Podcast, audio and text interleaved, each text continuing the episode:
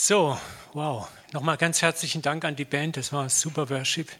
Benny und Co. Toller Job gemacht.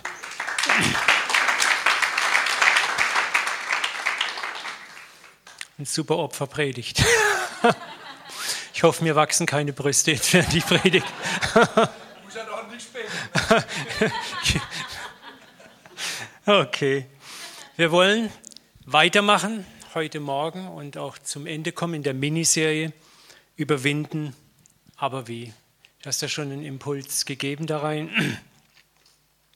Wir haben im ersten Teil letzten Sonntag darüber gehört und vielleicht auch ein bisschen verstanden und gelernt, dass wir berufen sind durch die Art, wie wir christlich leben, auch als Christen anerkannt werden sollen. Das heißt, unser Leben soll ja, wie man so schön christlich sagt, ein Zeugnis sein. Manchmal sind mir diese Begrifflichkeiten schon, die stehen mir hier, weil sie so abgelatscht sind. Aber unser Leben soll andere Menschen inspirieren. Und ich möchte es noch mal kurz an einem Vers klar machen, so diese Vision, die uns vorgelegt ist vom Herrn. Jesus sagt, ihr ich, Uwe Dahlke und wir alle hier im Raum, seid das Licht der Welt. Eine Stadt, die auf einem Berg liegt, kann nicht verborgen bleiben. Man zündet auch nicht eine Lampe an und stellt sie unter einen umgestülpten Topf. Im Gegenteil, man stellt sie auf einen Lampenständer, damit, sie alle im Haus sehen können. Jetzt kommt's. So soll euer Licht vor den Menschen leuchten. Sie sollen eure guten Werke sehen und euren Vater im Himmel darüber preisen. Das Licht eines zum Nachdenken anregenden Lebensstils soll nicht arrogant, nicht überheblich, nicht besserwisserisch, nicht indirekt anklagend sein. Es gibt ja so dieses zeugnishafte Christenleben, das ein einzigster Vorwurf ist an die Welt. Ne? Schaut mal, wie fromm ich bin und schaut mal, wie fromm du nicht bist. Darum geht es nicht. Echtes christliches Leben strahlt, wie Jesus eigentlich von sich selber sagt, Sanftmut aus, Demut aus, nicht richtend, sondern einladend, nicht aburteilend, sondern inspirierend. Ich inspiriere den anderen eher durch meine Art, wie ich lebe, mir nachzuahmen, anstatt ich ihn anklagen und sage, mach's besser. Es ist gütig, es ist langmütig.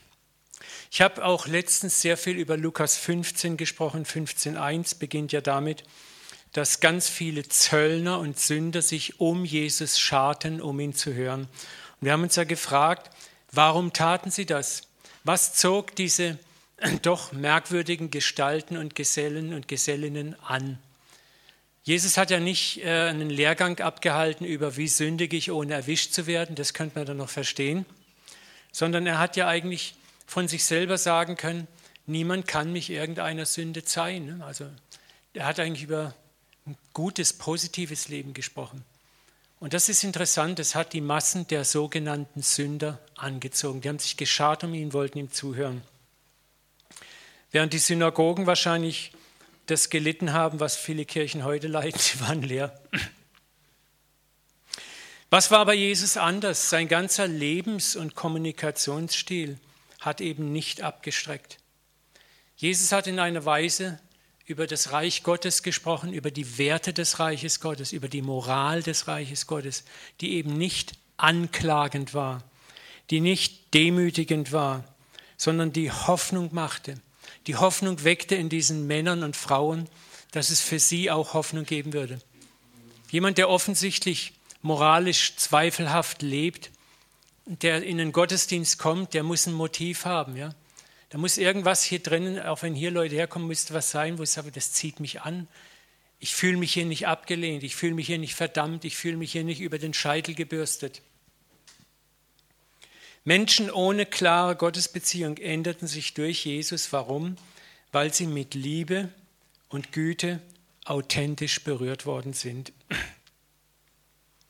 Sie vor aller moralischen Forderung erst einmal bedingungslose Annahme erfahren hatten und durch diese, diese Art, wie Jesus agierte, Güte und Erbarmen bekommen haben. Stell dir doch mal einfach du selber vor, wie fühlst du dich denn, wie geht es dir denn, wenn du weißt, du hast da und da und da massive Probleme und es kommt jetzt jemand auf dich zu und sagt, und du hast und du bist. Ne? Du fährst sofort die Wand in dir hoch, die Gegenrede kommt, du verteidigst dich. Ne? Aber was passiert, wenn dir mit Güte begegnet wird, wenn du eigentlich erwartest, jetzt wirst du gegen den Kamm gebürstet und stattdessen wirst du liebevoll behandelt. Stattdessen kriegst du vielleicht sogar ein Kompliment, kriegst eine Einladung zum Essen. Du erwartest was ganz anderes und was ganz anderes passiert. Und du erfährst Wertschätzung. Und eigentlich spürst du ja in dir selber, du, du wertschätzt dich vielleicht selber nicht, weil du weißt, mit dir ist was nicht in Ordnung. Aber jetzt kommt hier Wertschätzung. Jemand zeigt dir vielleicht sogar, wer du wirklich bist. Ich kann es immer wieder nur sagen, meine Silvia, und da hat sie meins gut mit mir, sagt sie immer, erzähl nicht immer die Zachäus-Story, die hast du schon so oft erzählt, aber die ist so was von geil. Und die, die ist so endlos geil, diese Geschichte, weil sie, sie beinhaltet das Evangelium pur. Ne? Was hat diesen Mann bewogen, umzukehren? Da war keine Anklage, das war diese simple Einladung zum Essen. Und durch diese Einladung zum Essen sagte Jesus, du bist doch ganz anders. Du bist immer noch wertvoll. Du bist wertvoll in den Augen Gottes. Du bist so wertvoll, dass ich, ein sündloser Rabbi, mit dir essen gehe. Dass ich mit dir Freundschaft eingehe. Das war eine ganz andere Umfassung. Und das ist das, wonach sich Gott sehnt uns gegenüber und wo er gerne möchte, dass wir auch dieser Welt so begegnen. Ja? Lasst euer Licht leuchten vor den Menschen. Güte, Erbarmen, Freundlichkeit. Wir haben es nicht nötig, der Welt zu zeigen, dass wir besser sind und sie die Schlechten. Aber wir haben es nötig, der Welt zu zeigen, welchem Gott wir dienen, wie viel Liebe wir selber erfahren haben. Ja? Dass wir selber mal auf der anderen Seite waren. Und dass wir immer noch, wie du es so toll gesagt hast, ja immer noch diesen Kampf kämpfen. Ne? Wollen habe ich wohl, kommen wir gleich nochmal drauf. Wir sind ja immer noch mittendrin, wir sind ja kein Deut besser. Lieben und geliebt sein ist der stärkste Motivator, anders zu leben. Und da kommt nochmal dieser Satz aus 1. Johannes 4,19. Wir lieben doch, weil er uns zuerst geliebt hat. Darüber haben wir letzten Sonntag gesprochen, dass der stärkste Motivator in unserem Kampf, in unserem persönlichen Kampf zu überwinden, nicht das Verkneifen ist, das moralische Verkneifen aus Angst und Furcht, sondern die Liebe. Das Gefühl, ich bin geliebt, ich bin angenommen. Das gibt mir Hoffnung, das gibt mir Auftrieb, das gibt mir Antrieb, es besser zu machen. Es ist ganz klar, Liebe ist der längere Weg. Mit Angst erzielst du deutlich schnellere Resultate, stimmt's? Aber keine bleibenden Resultate. Angst muss immer wieder geschürt und nachgeführt werden. Aber wenn du mit Liebe operierst, dann musst du vielleicht länger ausharren, länger dranbleiben. Aber irgendwann bricht die Liebe durch und dann hast du eine bleibende, ganz tiefe Veränderung erzielt im anderen.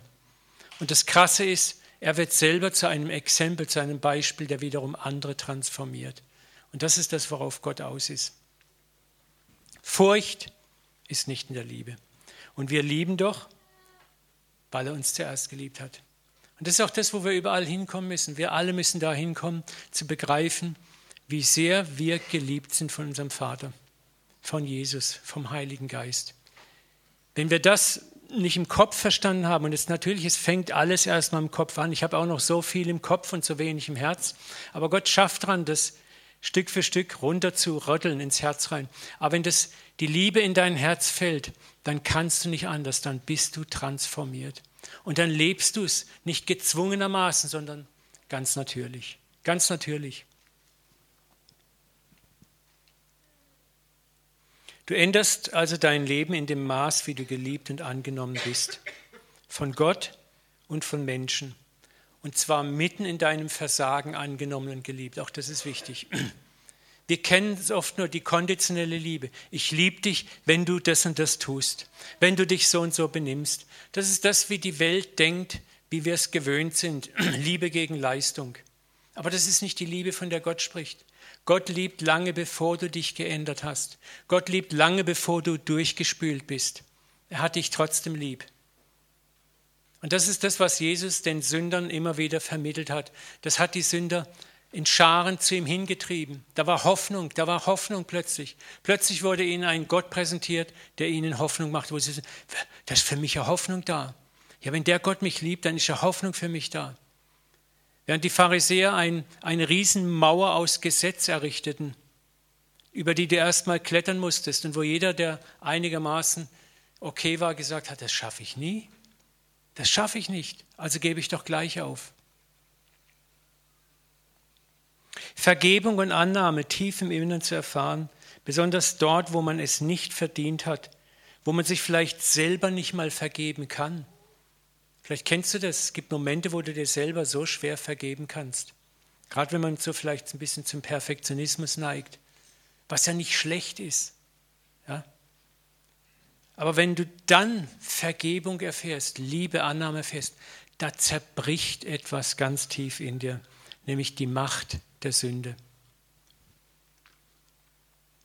Darum sagt Jesus zu uns allen, kommt her zu mir alle, die ihr mühselig und beladen seid. Ich will euch erfrischen.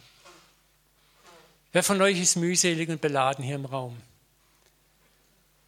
Hm? Braucht jetzt nicht die Hand heben, aber die Mutigen machen das. Und das mühselig und beladen sein kann ganz vielschichtig sein. Das kann auch sein, dass du mühselig und beladen bist mit Problemen. Du siehst, ich bin so lange Christ und bin immer noch nicht durch. Immer noch hänge ich da fest. Immer noch habe ich da und da das Problem. Und was sagt Jesus? Bleib mir bloß vom Leib.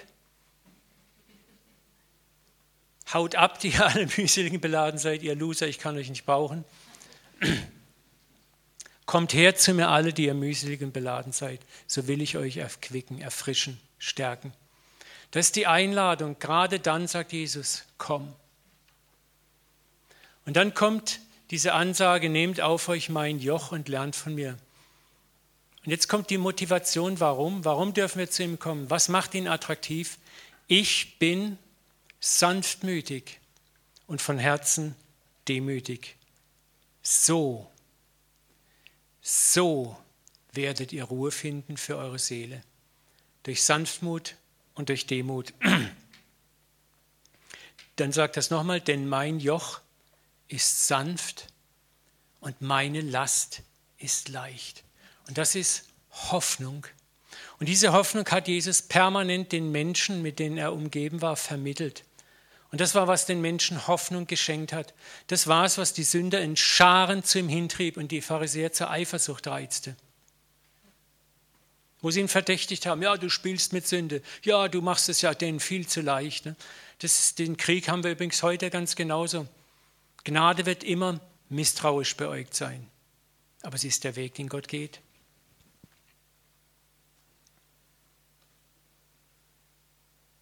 Um Vergebung zu verstehen und im Herzen zu empfangen, ist es auch nötig, dort einmal erst selbst zu stehen, wo du mühselig bist und beladen bist. Und wo du mühselig und beladen bist von der Aussichtslosigkeit auch des Kampfes. Vergebung zu empfangen bedeutet, ich muss auch irgendwo versagt haben, um Vergebung zu empfangen. Und erst wenn ich diesen Zerbruch erlebt habe, ein Zerbruch eigener Stärke, ein Überführtsein, dass ich es alleine nicht schaffe, kann ich Vergebung auch wirklich nicht im Kopf als Konzept, sondern im Herzen als Erfahrung greifen. Selbstgerechtigkeit kommt daher, dass ich Dinge in eigener Kraft schaffe. Und es geht, bitte missversteht es nicht, es geht nicht darum, dass wir auch einen Willen haben, dass ich auch mal Nein sagen muss. So beim zweiten, dritten Glas Bier sage ich Nein. Ja, ich finde es immer so schade, dass Leute einem nach der Predigt manchmal anhauen und dann immer so alles so hinstellen müssen, wie wenn man sagt, nur so. Wir haben einen Willen, den dürfen wir auch einsetzen, aber ich rede davon, dass wir alle kommen auch mal an die Grenze, wo dein Wille eben nicht ausreicht. Hast du schon erlebt? Selbst der Willensstärkste. Und darum geht es Gott, uns zu zeigen, dass wir ihn brauchen, sonst, sonst hätte es kein Gnadenthema, kein Kreuz geben müssen. Sonst hätte Gott sagen können, hey, strengt euch mehr an, ihr habt es doch in euch und gut ist. Und das ist das, was wir gerne hätten. Hier die Willensstarken, hier die Willensschwachen, die sind sowieso die Loser und die Starken, die schaffen es. Aber darum geht es Gott nicht. Das ist das, was Jesus sagt, kommt her zu mir alle, die ihr mühselig und beladen seid. Und da gehört auch der Willensstarke. Paulus war extrem willensstark. Aber auch er wurde zerbrochen mit dem Dorn im Fleisch. Und dort im Zerbruch erfolgt die Konfrontation mit dem Erlöser, der nicht mit Schelden, harten Bußritualen, sondern mit einer überraschenden Sanftmut und Demut operiert. Der sagt, mein Joch ist sanft, meine Last ist leicht. Was ist denn ein Joch? Ein Joch ist ein Bügel, der zwei Zugtiere zusammenspannt. Und das Joch auch wiederum verteilt die Last des Pfluges oder der Egge oder des Wagens, den die Tiere ziehen, gleichmäßig auf den Schultern. Stell dir vor, du würdest jedem Ochsen einen Strick um den Hals binden und den Strick direkt an den Wagen binden und dann soll der Ochse ziehen. Was passiert? Der stranguliert sich selber. Ne? Ein Joch verteilt die Last. Ein Joch macht die Last eigentlich leicht. Ein Joch hilft auch, dass ein anderer mitziehen kann. Und darum spricht Jesus von diesem Zusammengejochtsein, wo er sagt, ich stehe mit dir unter dem Joch. Ich helfe dir, ich bin bei dir. Und mein Joch ist sanft, meine Last ist leicht. Und was Jesus hier meint, ist dieser völlig andere Umgang mit den moralisch Gebeutelten. Was er fordert, ist sanft, ist leicht und ist motiviert, dass das Joch der Liebe und der Annahme. Er sagt, ich operiere nicht so wie die Pharisäer und Schriftgelehrten, wie das Gesetz. Ich operiere mit Liebe, mit Gnade und mit Erbarmen. Und ich weiß, dass ich siegen werde am Ende.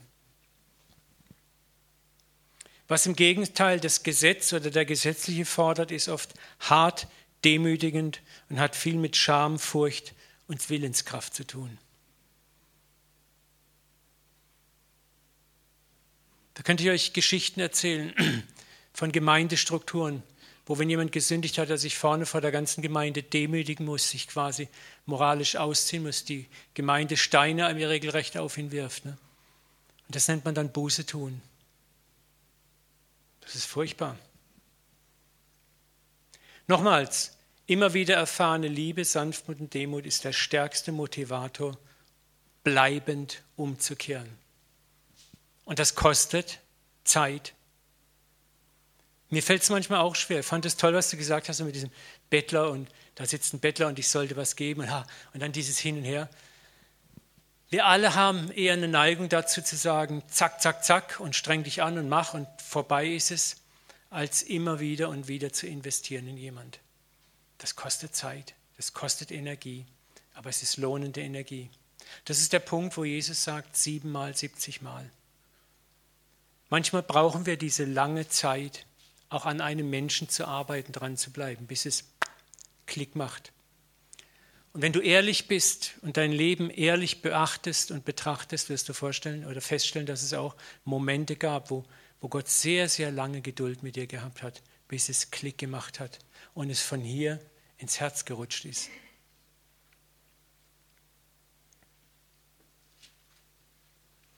Ich kann es nur nochmal sagen, alles, was mit Druck, mit Angst, mit schlechtem Gewissen erzeugt wird, ist eine wenig dauerhafte Frucht und ist auch kein überzeugendes äußerliches Zeugnis. Wir haben es am Sonntag letztens auch gesagt, aus einem verkniffenen A kommt kein fröhlicher F. War ein Spruch von Luther. Die, die lachen, wissen, was gemeint war, die waren sonntags da. So, und das führt uns jetzt zum zweiten Teil der heutigen Reihe. Wie können wir konkrete Fehlverhalten, die wir erkennen, die der Heilige Geist uns zeigt, in einem guten Prozess überwinden? Wir haben im ersten Teil schon gelernt, was funktioniert nicht. Wer weiß es noch? Was funktioniert nicht? Ich höre. Schweigen gut. Nee, es funktioniert auch nicht. Das Verkneifen, ne? das Verkneifen aus eigener Kraft. Ich unterdrücke alles. Das funktioniert nicht. Leider ist es oft so, dass viele Christen nie lernen, wie man in der charakterlichen Reife wirklich wächst, wie man negative Lebensmuster authentisch verlassen kann. Wenn man als über Sünde spricht, dann ist bei uns Christen manchmal immer so eine kämpferische Sprache. Man spricht vom Überwinden der Sieg über die Sünde, der Kampf gegen die Sünde. Und das ist auf den ersten Blick nicht falsch. Aber lass uns mal einen Vers lesen. Und so jemand auch kämpft, wird er doch nicht gekrönt. Also mit was? Mit Erfolg, mit Sieg. Er kämpfe denn Recht. Und auch gegen negative Charakterzüge können wir kämpfen, überwinden. Aber wenn wir nicht richtig kämpfen, dann werden wir nicht gekrönt, dann werden wir keinen Erfolg haben. Dann sind wir eher frustriert. Und darum geht es heute, diese richtigen Muster zu erkennen.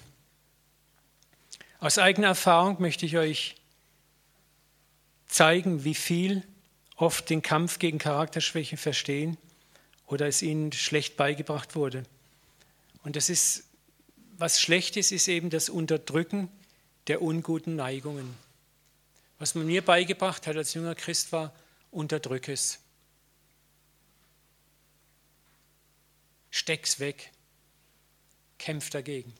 Ihr guckt fragend, das habe ich gewusst, deswegen möchte ich jetzt ein Experiment machen.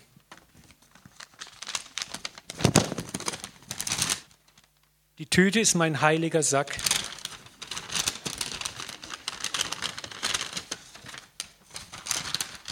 Das ist der Überwindersack. So, das ist so der Abfallbeutel, in dem ich alle meine Sünden reinstopfe, wenn ich sie erkenne.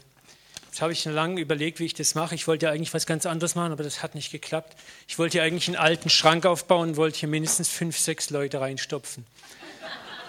Was machen wir denn oft, wenn wir eine Sünde entdecken? Dann sagen wir Sünde, du alte Flasche, ich brauche dich nicht mehr, weg mit dir. Du kommst in meinen Sündensack rein. Und dann haben wir sie weg. Und dann halten wir den Sack zu und hoffen, dass es gut ist. Dann kommt aber die Sünde wieder. Also was machen wir wieder? Sünde, rein in den Sack, weg mit dir. Ich sehe dich nicht mehr, du bist nicht mehr da. Die Sünde kommt wieder, du bist wieder da, rein in den Sack, weg mit dir. Die Sünde kommt wieder, rein in den Sack, weg mit dir. Sünde kommt wieder, rein in den Sack, weg mit dir. Sünde kommt wieder, rein in den Sack. Jetzt wird der Sack langsam schon enger, ne? Merkt es? Aber wir sind ja tapfer, wir sind ja Christen, wir überwinden, wir kämpfen. Nochmal kommt die Sünde, die kommt wieder rein in den Sack. Jetzt muss ich das mal auslegen. Und jetzt, danke Silvia, und jetzt reißt der Sack. Und jetzt hoffe ich doch, dass ich das hier noch reinstecken kann. Oh, viele Getränkeverbote. Das ist ganz schlecht gewesen. Aber ihr seht, das kann passieren. Ne? Also, das war jetzt sehr dramatisch. Sorry, war nicht beabsichtigt. Ich habe gedacht, die Flaschen sind zu.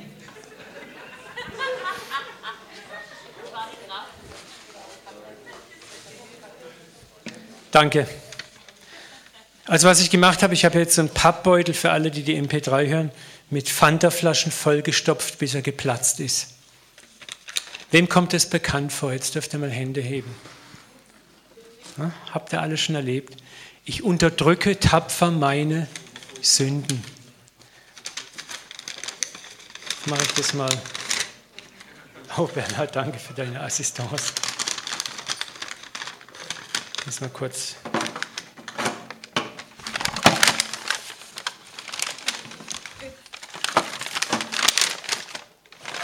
Da seht ihr mal, was Sünde für eine Sauerei anrichtet. Ne?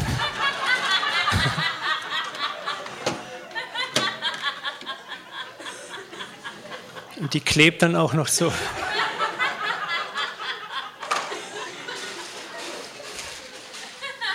Aber genau das passiert, wenn wir Charakterschwächen heroisch unterdrücken. Ja, uh, ja ich hätte Wasserflaschen nehmen sollen, genau. Wisst ihr, woher der Satz kommt? Mir platzt der Kragen? Oder ich bin explodiert? Das sind genau diese Sachen, wo wir Sachen unterdrückt haben, lange unterdrückt haben, sie weggedrückt haben, heroisch christlich unterdrückt haben. Wir haben überwunden. Und irgendwann reicht so ein kleiner Funke, noch eine Flasche, die du reinstopfst und es macht Peng und dein ganzes tolles Weltbild von dir selber platzt auseinander. Da gibt es eine Bibelstelle, über die ich oft nachgedacht habe und die für mich genau diesen Vorgang eigentlich perfekt beschreibt. Wenn ein böser Geist in Matthäus 12,43 einen Menschen verlässt, zieht er durch öde Gegenden, sucht nach einem Ruheplatz, findet aber keinen. Dann sagt er, Ich werde wieder in die Behausung zurückgehen, die ich verlassen habe. Er kehrt zurück, findet alles leer, sauber und aufgeräumt. Dann geht er los und holt sieben andere Geister, die noch schlimmer sind als er selber, und sie ziehen gemeinsam dort ein.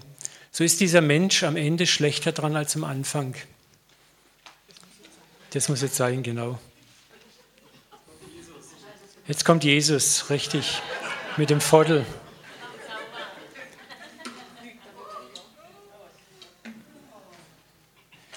Jesus macht es perfekt.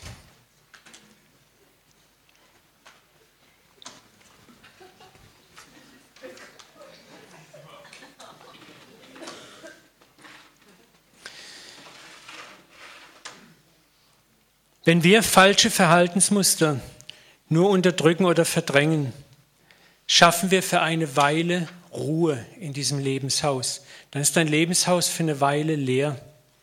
Aber da wir die Verfehlungen nicht an der Wurzel packen, ja, wuchern sie weiter. Das heißt, der Druck, wir unterdrücken das nur nicht, drücken es weg, aber der Druck baut sich weiter auf. Und das ist exakt das, glaube ich. Also ich sage jetzt mal, ich interpretiere, dass Jesus das gemeint hat, wo dann sieben andere Geister kommen. Es wird anstatt besser schlimmer. Nur wir merken das nicht. Du merkst nur langsam, es wird zunehmend schwieriger, sich noch im Griff zu halten. Und wenn du dann am Schluss explodiert bist, wenn dein Beutel explodiert ist, was ist dann das Gefühl oft? Jetzt habe ich drei Jahre lang in dieser Sünde nicht mehr gelebt und jetzt, jetzt ist es doch wieder passiert. Ich bin so schlecht, ich bin so elend, ich habe es nicht ernst gemeint, dann kommen die Selbstzweifel, dann kommen die Verzagtheiten und dann ist es mit uns manchmal schlimmer als am Anfang. Die gute Nachricht aber ist, wir müssen da nicht hängen bleiben. Das ist die gute Nachricht. Wir müssen lernen, anders mit unseren inneren Feinden und Flaschen umzugehen anders umzugehen. Und gehen wir jetzt mal einen Schritt weiter in eine Richtung, die du vielleicht so nie bedacht hast. Schlechte Gewohnheiten sind unsere Feinde, ist das korrekt? Ja? So, so sehen wir das doch. Was hat Jesus gesagt? Wie sollen wir mit unseren Feinden umgehen?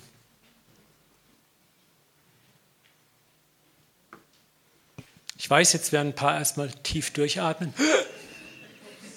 Aber lasst euch mal darauf ein, es wird sich entspannen. Ich aber sage euch, liebt eure Feinde, segnet die euch fluchen, tut wohl denen, die euch hassen und bittet für die, so euch beleidigen und verfolgen, auf dass ihr Kinder eures Vaters im Himmel seid. Vergelte nicht Böses mit Bösem oder Scheldwort mit Scheldwort, sondern im Gegenteil segnet, weil ihr dazu berufen seid, dass ihr den Segen ererbet. Da ist schon so viel Weisheit drinnen. Jetzt mal sagst, der Feind, um den es hier geht, bist du vielleicht selber. Das sind die unerlösten Bestandteile deines Ichs. Vergelte nicht Böses mit Bösem. Wie oft redest du manchmal böse gegen dich selber? Bist aggressiv gegen dich selber? Frage, wozu dient die Feindesliebe eigentlich? Warum gebietet sie uns Jesus eigentlich? Hm? Was denkt ihr? Schon mal nachgedacht drüber?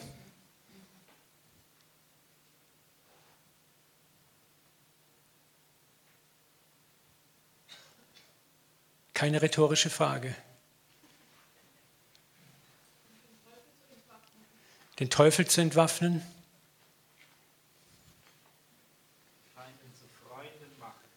Feinde zu Freunden machen. Amen. Bitte? Weil uns sonst auch nicht vergeben wird. Sie ist genau dazu da, die Feindesliebe, den Feind durch geduldige Liebe zu überwinden. Dies ist exakt das Gegenteil von dem, was wir normalerweise mit dem Feind machen. Das ist ein Feind, du bist mein Feind, ich führe Krieg gegen dich ich werde dich vernichten oder du mich. Das ist das gängige Muster, das wir kennen. Jesus sagt, dieses Muster funktioniert nicht. Es gibt ein anderes Muster. liebe deinen Feind. Und das ist klar, das ist auch einfacher mit einem Schwertstreich meinen Feind zu enthaupten. Aber was nützt es, wenn dafür drei andere Feinde aufstehen? In Sizilien gibt es Ortschaften, wo es sogenannte, wie nennt man das? Vendetta, Vendetta diese, diese Blutrache gibt, wo Morde stattfinden, deren Anfang 200 Jahre zurückliegt. Muss man überlegen, vor 200 Jahren hat irgendjemand aus der Familie X jemand aus der Familie Y umgebracht. Nun muss Familie Y wieder jemand aus der Familie umbringen. Logischerweise muss der wieder auch jemand umbringen. Und so geht es wie beim Tischtennis. Ping, Pong, Ping, Pong, Ping, Pong weiter. Das ist vielleicht ein, ein gutes Beispiel, wie es nicht funktionieren kann. Feindesliebe ist dazu da, den Feind durch geduldige Liebe zu überwinden, durch Nachgeben zu überwinden, nicht Gleiches mit Gleichem vergelten. Du bist mein Feind, sagst du, ich bin nicht mehr dein Feind. Aber ich bin dein Feind. Nein, du bist nicht mehr mein Feind.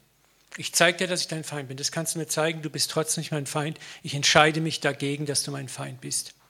Ich werde anders gegen dich handeln. Das kostet etwas. Aber das Gegenteil davon ist, Gleiches mit Gleichem zu vergelten und das stärkt nur den Hass des Feindes. Und ich möchte das Thema übertragen auf dich selber. Wer kennt die Aussage, dass wir manchmal sagen, ich bin mein ärgster Feind? Kennst du das? Ich bin mein ärgster Feind. Hast du vielleicht auch schon erlebt, ne, wo du mit dir selber am härtesten ins Gericht gehst. Wir haben im ersten Teil letzten Sonntag eine Passage aus dem Römerbrief gelesen, den auch Wolfgang gerade zitiert hat, der diese Feindschaft, ich bin mein ärgster Feind, bestätigt. Denn ich weiß, dass in mir, das heißt in meiner Natur, nichts Gutes wohnt. Da spricht Paulus schon von dem Feind. Es fehlt mir nicht am Wollen, aber ich bringe es nicht fertig, das Gute zu tun. Ich tue nicht das Gute, das ich will, sondern das Böse, das ich nicht will. Merkst du, hier ist schon diese Feindschaft. Denn meiner innersten Überzeugung nach stimme ich dem Gesetz Gottes freudig zu. Das geht ja uns allen so irgendwo. Wir möchten ja alle gerne das Richtige tun. Aber in meinen Gliedern sehe ich ein anderes Gesetz wirken, eine andere Gesetzmäßigkeit, das mich mit dem Gesetz in meinem Innern in Streit bringt und mich zu seinen Gefangenen macht. Und das ist dieses Hin- und Hergerissensein. Ich unglückseliger Mensch, gibt es niemanden, der mich aus dieser Verstrickung befreit? Doch. Und dafür danke ich Gott durch Jesus Christus. Es gilt also beides. Meiner innersten Überzeugung nach diene ich dem Gesetz Gottes, meiner Natur nach aber bin ich dem Gesetz der Sünde versklavt. Und das ist diese Feindschaft in uns, das ist der innere Feind. Und wir sehen hier eigentlich zwei Anteile unseres Wesens im Widerstreit. Den einen Teil unseres Wesens, der erneuert ist, der sagt, ich liebe Jesus, ich liebe Gott, ich mag seine Gebote, ich möchte gerecht leben. Und das ist der andere Teil in uns, der noch nicht erneuert ist, der sich wehrt dagegen, der dagegen aufbegehrt, der immer das Gegenteil möchte von dem, was wir eigentlich gerne möchten. Und diesen anderen Teil können wir jetzt heroisch bekriegen, bekämpfen, unterdrücken und als Feind betrachten. Und wir kommen nicht weiter damit als mit diesem Tüteneffekt. Ich unterdrücke, ich verdränge, bis mir der Kragen platzt. Und ich komme in immer tiefere Frustration oder ich schaffe es äußerlich zu überwinden und bekomme ein hartes Herz. Ich werde wie der ältere Bruder aus Lukas 15, den verlorenen Söhnen. Ich schaffe alles aus eigener Kraft. Ich bin wütend auf die, die sich nicht so viel Mühe geben wie mir. Ich hasse sie eigentlich. Ich kann ihnen keine Gnade, kein Erbarmen zugestehen. Und ich hasse eigentlich sogar Gott, der mir diesen harten Kampf auferlegt. Aber ich muss ihm ja gehorchen, denn er ist mächtiger als ich. Das ist das Dilemma, in dem wir dann oft stehen. Wir können aber auch den Weg Jesu gehen. Und das ist der Weg der Feindesliebe, der Güte und Sanftmut gegen uns selbst. Jetzt ist die Frage, wie kann das praktisch geschehen? Soll ich mich so lassen, wie ich bin? Streichel, streichel, du Pornosucht, streichel, streichel, du Saufsucht, ich liebe dich, du darfst bei mir sein, fühl dich wohl, bedien dich. Das meine ich nicht.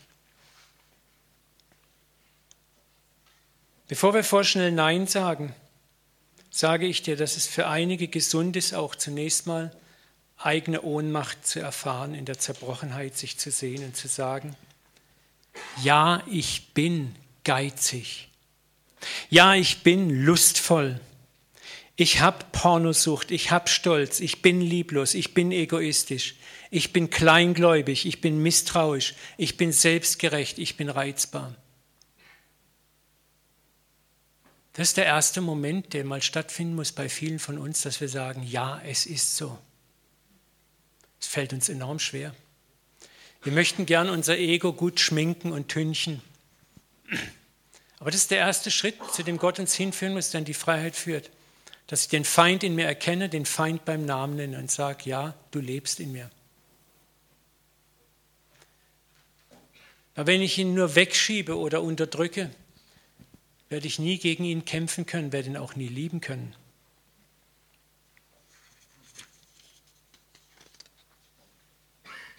Und der nächste Schritt ist zuzugeben, ich kann mit meiner Kraft, mit meiner, meiner, meiner Kraft nicht wirksam dagegen ankommen. Das ist der nächste Schritt. Gott, ich kapituliere. Ich bin ohnmächtig. Es ist interessant bei den anonymen Alkoholikern, das Zwölf-Schritte-Programm. Der erste Schritt ist, Du musst deine Ohnmacht bekennen. Weil sie sagen, sonst kann dir Gott nicht helfen. Sonst wirst du immer in Tricksereien verfallen. Und das ist das, was Paulus sagt, ich bin von meiner Natur dem Gesetz der Sünde versklavt. Das ist ein scheiß Statement, ne? aber so ist es. Und der Weg der Befreiung ist dann nicht, dass ich Selbsthass und Unterdrückung zulasse, sondern dass ich beginne, den Teil, der in mir noch nicht erlöst ist, mit Liebe zu überwinden.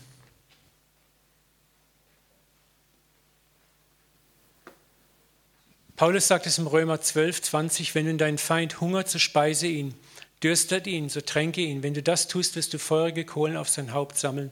Lass dich nicht vom Bösen überwinden, sondern überwinde das Böse mit Gutem.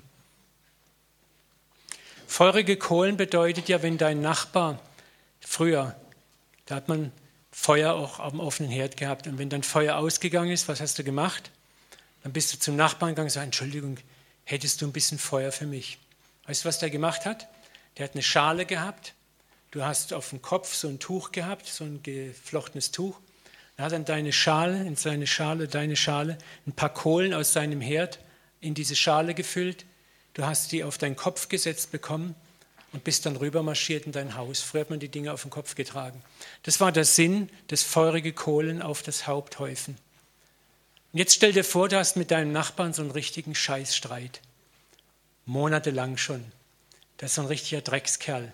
Und jetzt kommt der Kerl und will von dir Kohlen, will Feuer haben. Und das ist das, was Paulus damit im Sinn hatte. Gib ihm trotzdem die Kohlen. Sei trotzdem gütig. Und die Herausforderung für uns selber ist nun, den Feind in uns zu erkennen und durch Liebe und nicht durch Unterdrückung zu verändern. Was ist das Erste, was du über deinen Feind rausfinden möchtest? Sag mal, ich bin dein Feind. Was möchtest du über mich rausfinden? Christlich oder menschlich? Ja, die Schwächen natürlich. Ja, fangen wir mal mit Menschlichen an. Ich wäre ja. menschlich dein Feind. Ja, klar, deine Schwächen, damit ich dich da abschießen kann, wo deine Schwächen sind. Du willst meine Schwächen rausfinden, damit du mich abschießen kannst. Das ist eine super Antwort. Ich würde versuchen herauszufinden, warum du so bist und das anschauen. Amen. Und das ist die christliche Antwort. Ich würde versuchen. Ja, nee, das war beide Antworten sind richtig. Weil, weil das, was er gesagt hat, ist das, was wir machen. Auch viele Selbsthilfebücher, auch christliche Selbsthilfebücher, gehen genau in die Richtung. Such die Schwächen deiner Versuchung und schieß sie ab. Aber was Silvia gesagt hat, ist der, der andere Weg. Warum bist du mein Feind? Merkt ihr was? Nehmen wir mal an, du bist geizig und habsüchtig und du weißt es und du möchtest dagegen ankämpfen. Jetzt kannst du sagen, wo ist die Schwäche, wie kann ich sie niedermachen? Oder du könntest fragen, liebe Habsucht, lieber Geist, nimm mal Platz. Hier hast du eine Tasse Tee oder magst du lieber einen Kaffee?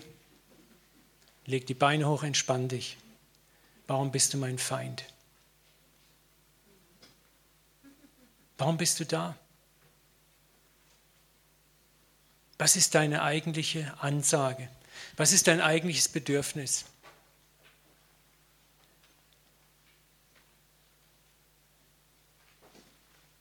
Merkt ihr was? Und plötzlich wirst du feststellen, wie dieser Feind anfängt zu reden. Wenn wir den menschlichen Feind nehmen, wird er sagen, du hast das und das und das und das getan. Und plötzlich wirst du merken, oh wow, da habe ich ja wirklich vielleicht was verkehrt gemacht, was falsch gemacht. Jetzt könntest du sagen, das stimmt nicht. Ne? Ich meine, wir kennen das ja alle so, so erleben wir immer wieder, ne? so diese Gegenrede, Rede. Ne? Aber was die Lösung ist, vielleicht zu sagen, ich höre zu. Und ich versuche zwischen den Zeilen zu hören und ich weiß, dass es nicht einfach ist. Es fällt mir nicht leicht, es fällt euch nicht leicht. Aber da ist der Weg, mit deinen Sünden zu sprechen. Und dann zwischen den Zeilen zu hören, warum bist du da? Und auf einmal nimmst du wahr, hoppla, da habe ich einen Fehler gemacht oder der sieht ja mich völlig falsch. Und vielleicht ist es beim Geiz so, es kann sein, dass du ganz tiefe Mängel erfahren hast, die bis in deine frühe Kindheit zurückreichen. Wo es nie gelangt hat, nie gereicht hat, wo du immer erlebt hast, wie deine Eltern selber gegeizt haben. Vielleicht weil sie geizen mussten, vielleicht weil sie dachten, es ist der einzigste Weg, wie man durchkommt. Sparsam hat man das früher genannt. Ne? Oder man nennt es sparsam. Wirtschaften. Aber da kann sich ein Muster draufsetzen. Und das kann immer schlimmer werden. Du hast erfahren, die Ressourcen reichen nicht. Du hast erfahren, wenn du zuerst an dich denkst und immer nur an dich denkst, dann reicht es. Andere haben das vielleicht mit dir gemacht und du hast gelernt, dass man mit Geiz ist gleich Sparsamkeit seine Existenz sichern kann. Und auf einmal kriegt dieser Geiz ein ganz anderes Gesicht. Du kannst erkennen, was dahinter steckt. Du kannst erkennen, dass eigentlich Misstrauen dahinter steckt. Misstrauen in die Versorgung Gottes. Und jetzt kannst du langsam daran denken, mit Gottes Hilfe zu bitten, wie, wie kann ich jetzt in Strategien reinfinden, diese Sünde zu überwinden. Aber nicht im Krieg, nicht im Unterdrücken, sondern zu fragen, wie kann ich den Anteil in mir, der geizig ist, der habsüchtig ist, dazu bringen, Gott zu vertrauen. Und das geschieht durch Geduld und Erfahrung, indem du genau mit diesem Persönlichkeitsanteil den an die Hand nimmst, buchstäblich und sagst, weißt was, wir versuchen jetzt mal Erfahrungen zu machen. Ich habe das erlebt vor 15, nee, das ist fast 21 Jahre, 22 Jahre. Da gab es eine Zeit, wo ich auch gedacht habe, ich müsste jetzt nicht mehr meinen Zehnten geben. Und ich will jetzt das auch nicht erzählen, um jetzt zu sagen, ihr müsst den Zehnten geben. Das ist meine persönliche Entscheidung gewesen. Und ich war in einer ziemlich finanziellen Krise. Und ich habe gebetet und gebetet. Und Gott sagte dann zu mir ganz leise und liebevoll, überhaupt nicht vorwurfsvoll, sagte Uwe, wie wär's, wenn du mir mal wieder vertrauen würdest? Was vertrauen wir? Ja? Gib doch einfach mal wieder den Zehnten. Herr Gott, du hast Nerven, wovon denn? Ja, das ist mathematisch die berechtigte Frage. Ne? Und ich habe es gewagt, dann es zu tun. Drei Monate ist nichts passiert, das Gegenteil. Ne? Aber ich habe gesagt, okay, das ist jetzt egal, ich bleibe da dran. Ich habe quasi mein Ego, diesen Ego-Anteil in die Hand genommen und gesagt, so, und wir versuchen jetzt mal etwas miteinander zu wagen. Und dann ist ein gigantisches Wunder passiert. Es hat in einer Nacht mehrere tausend D-Mark vom Himmel gehagelt, regelrecht. To cut a long story short, in kürzester Zeit war, war diese, diese Schuld ausgelöscht, übernatürlich ausgelöscht. Ich will nicht sagen, dass es immer so genau so klappt, aber das war ein Punkt, wo du lernst mit etwas, was dich bordert, etwas, wo du, wo du denkst, das ist jetzt ein Überlebensmechanismus, wo du den fragst, warum bist du eigentlich da? Und wo du sagen kannst, komm, ich nehme dich an die Hand. Ich kenne so viele Männer, die haben Probleme mit Augenlust, mit Pornosucht und allen Sachen. Und dann rümpfen wir oft gern schnell mal die Nase und denken, wie kann das sein? Weißt du, auch da kannst du dann unterdrücken, unterdrücken. Ich zerstöre meinen PC, ich zerstöre das und mache das kaputt und das kaputt. Aber du merkst, dass es dir nicht wirklich hilft. Auch hier kann der Weg sein, deinen Feind mal einzuladen auf eine Tasse Tee, auf eine Tasse Kaffee und sagen, setz dich mal hin. Warum bist du da? Was hast du mir zu sagen? Und plötzlich kommt vielleicht eine Stimme und du kannst erkennen, dass es da einen ganz tiefen Mangel an Mutterliebe gibt, an Vaterliebe gibt, ganz tiefe Vater-Mutter-Wunden, Liebeswunden. Und irgendwann vielleicht in deiner Teenagerzeit hast du gemerkt, dass das Spielen mit deinem Unterleib irgendwie Erleichterung schafft. Und du hast gemeint, das ist es. Und du bist auf diese falsche Spur gekommen. Und eins kommt zum anderen. Und irgendwann kommst du da nicht mehr raus. Und das Unterdrücken oder das Verdammen, das Ablehnen führt zu nichts. Das Naserümpfen. Aber liebe deine Feinde. Das heißt nicht zu sagen, hey, du bist toll, du bist okay, sondern erstmal sagen, es ist okay. Und jetzt lass uns miteinander reden. Was ist eigentlich dein tatsächliches Ansinnen? Warum bist du mein Feind? Warum, warum bäumst du dich so auf? Warum willst du das, was du willst? Ich hoffe, es macht Sinn, was ich euch sage. Komm mit dem, was dich überwinden möchte, was dich bindet, mal ins Gespräch, anstatt es in die Unterdrückungstüte zu stopfen, wo es irgendwann platzen rauskommt. Da kann ein erster Schritt sein, dass wenn du anerkennst, dass du da ein Problem hast mit der oder der oder der Sache, bekenne es zuerst laut im Gebet vor dem Vater. Laut ist wichtig. Du kannst allein im Raum machen, bekenne, Papa, ich habe da und da das und das Problem. Der nächste Schritt wäre, wenn du jemanden kennst, einen guten Freund, gute Freundin hast, die absolut vertrauenswürdig ist, bekenne es dem auch. Sag, lass uns da miteinander reden drüber, miteinander beten. Bild eine Zweierschaft. Das ist zum Beispiel das, was ich in der katholischen Kirche manchmal so schade finde, dass wir das, also dass wir das nicht in der evangelischen Kirche haben, in unseren Freikirchen auch nicht, die Beichte. Ich halte die Beichte für ein ganz wertvolles Instrument. Jemanden etwas beichten, etwas sagen dürfen, was falsch ist. Und von dem anderen auch Zuspruch erfahren, Vergebung erfahren, sich Vergebung zusprechen lassen.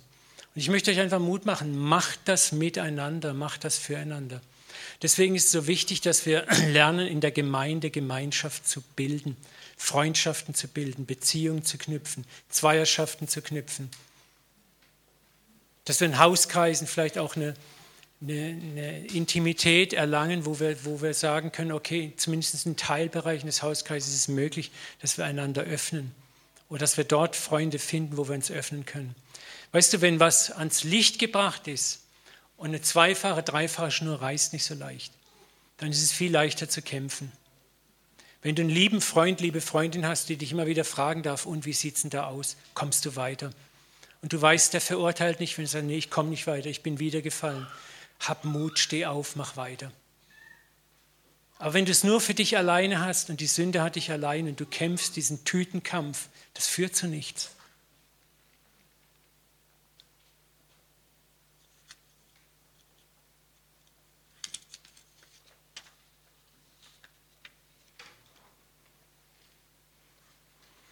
Und hier gibt es auch keinen charismatischen drei Schritte Quick Fix Faith Lösung. Ja, wir haben das so gerne in drei Schritten zum Erfolg. Das sind die liebsten Seminare. Ne?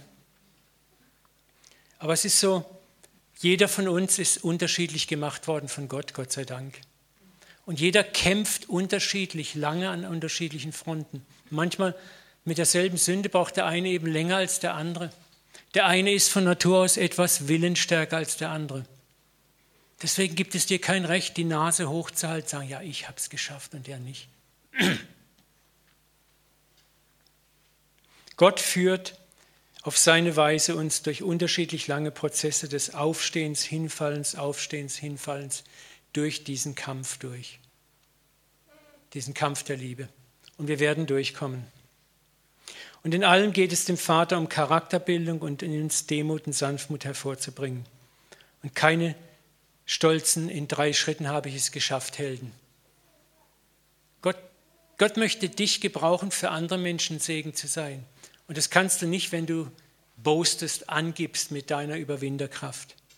Aber wenn du zerbrochen bist, wenn du überwunden hast, authentisch, dann kannst du für den anderen eine Hilfe sein. Das habe ich im ersten Teil gesagt. Dann bist du derjenige, der den anderen in den Arm nimmt sagt, weißt du was, da wo du gefallen bist, oh, da bin ich 60 Mal gefallen, bis es geklappt hat. Und was kriegt der andere? Hoffnung. Wenn du sagen kannst, pass auf, ich möchte dir helfen, lass uns miteinander eine Zweierschaft bilden, lass uns beten.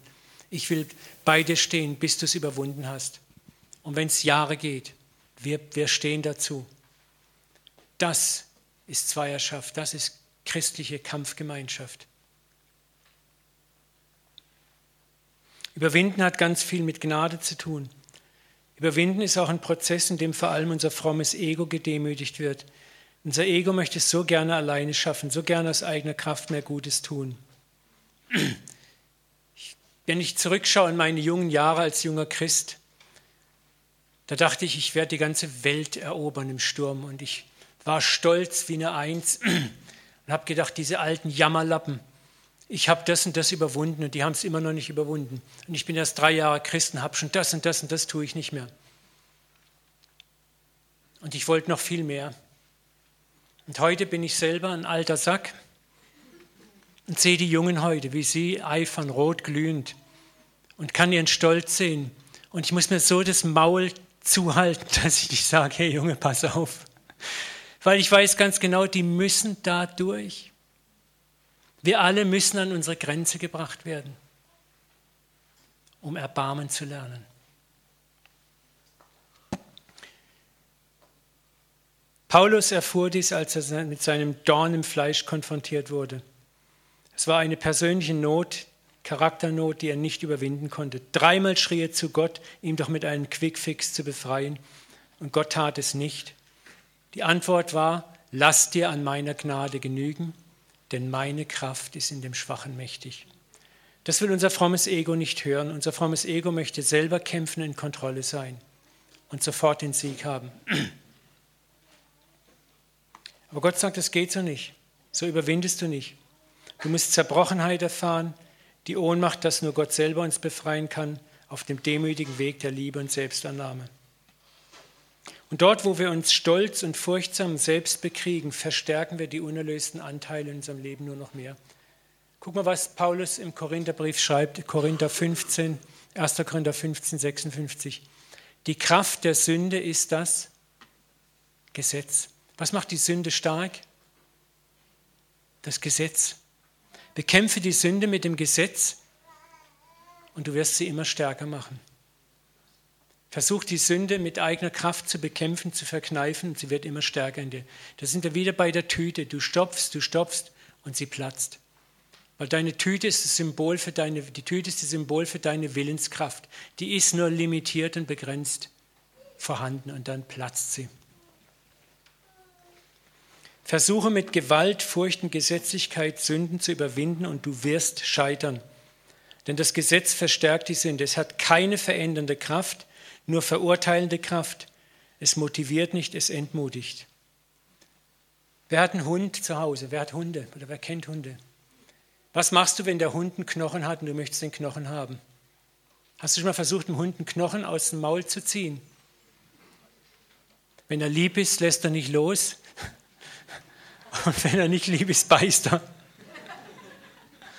Aber es ist sehr schwer, dem Hund den Knochen aus dem Maul zu ziehen. Was also musst du machen, um den Knochen zu kriegen? Laut? Stück Fleisch, ein schönes Stück Fleisch.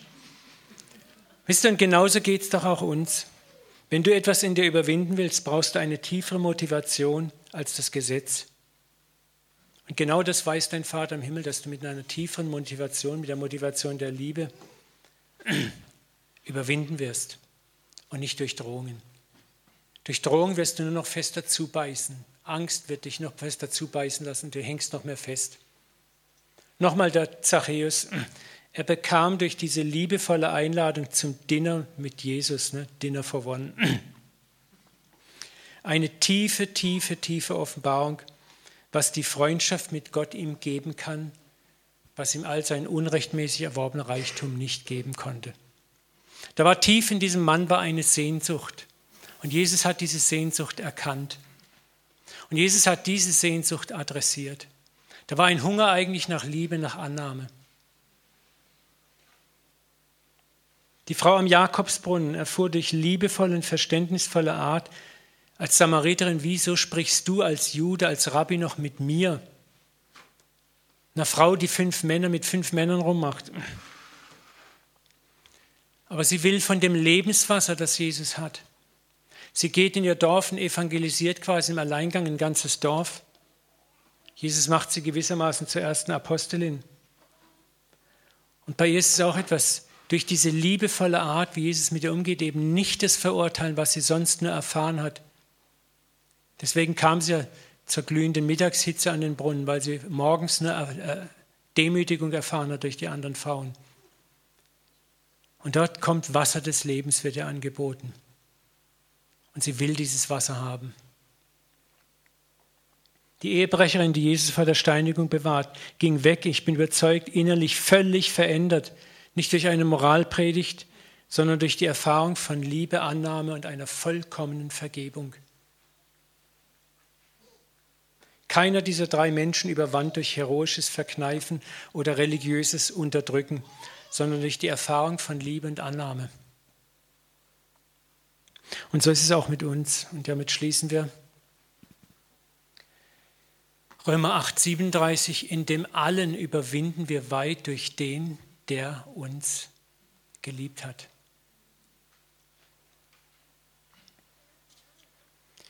Nochmal, hinter jeder unserer schlechten Leidenschaften steckt der Hunger nach Annahme oder Sicherheit.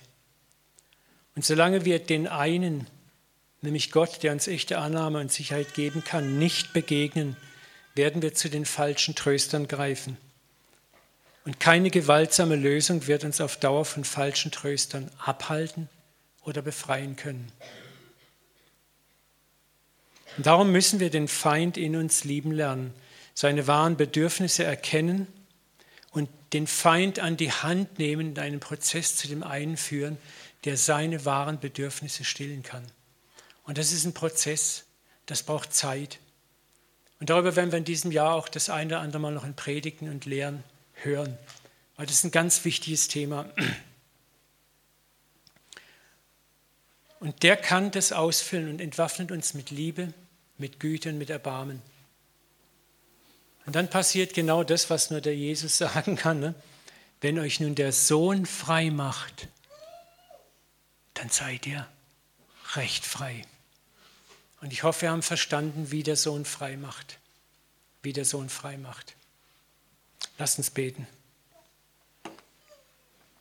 Vater, wir danken dir jetzt für das Wort. Ich bete, dass du jetzt auch vielleicht Verwirrung auflöst oder wo uns das völlig neu ist irgendwie. Papa, ich danke dir, dass du so liebevoll mit uns umgehst, dass du gütig bist, voller Erbarmen bist. Und dass du uns auch aufforderst, mit uns selber gütig und erbarmen zu sein. Dass du uns aufforderst, uns selber zuzuhören, dass du uns beibringen möchtest, wie wir uns selber zuhören können, wo wir die Tiefe unserer Bedürfnisse erkennen und wie wir lernen können, auch mit den Problemen, die uns noch anhaften, zu dir zu kommen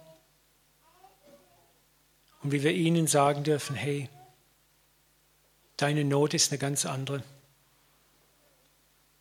Vater, ich bete, dass du jetzt in diesen Moment hineinkommst, da wo wir Hunger nach Liebe haben, nach Annahme haben, nach Sicherheit haben, nach finanzieller Versorgung haben, wo wir auf anderen Feldern das gesucht haben, wo uns das bewusst ist, wo wir aber so lange schon kämpfen und nicht durchbrechen.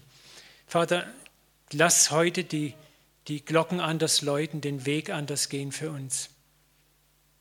Zeig uns, wie wir mit diesen Problemen reden können. Zeig uns, Vater, dass wir erkennen können, warum sie uns in uns sind, warum sie Feind sind. Und erlaub uns, Vater, sie an die Hand zu nehmen und zu dir zu führen.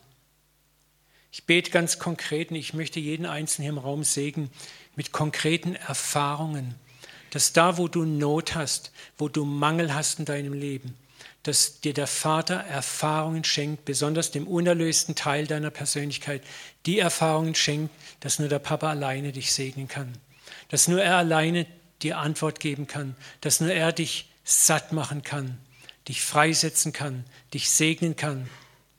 Vater, und du tust nichts lieber als das. Und ich setze über euch Segen über Segen über Segen frei in der kommenden Woche, dass ihr Erfahrung macht. Erfahrung macht mit der verwundeten Seite eurer Seele, dass Gott gut ist, dass er reicht, dass er die Antwort ist und dass ihr alle falschen Tröster sukzessive nach und nach loslassen könnt, weil ihr merkt, sie tun es nicht. Vater, und so überwinde uns mehr und mehr, transformiere uns mehr und mehr in dein Ebenbild und gib uns die Geduld dafür. Du hast sie auch mit uns. Ich danke dir in Jesu Namen dafür. Amen. Amen. Amen. Dankeschön.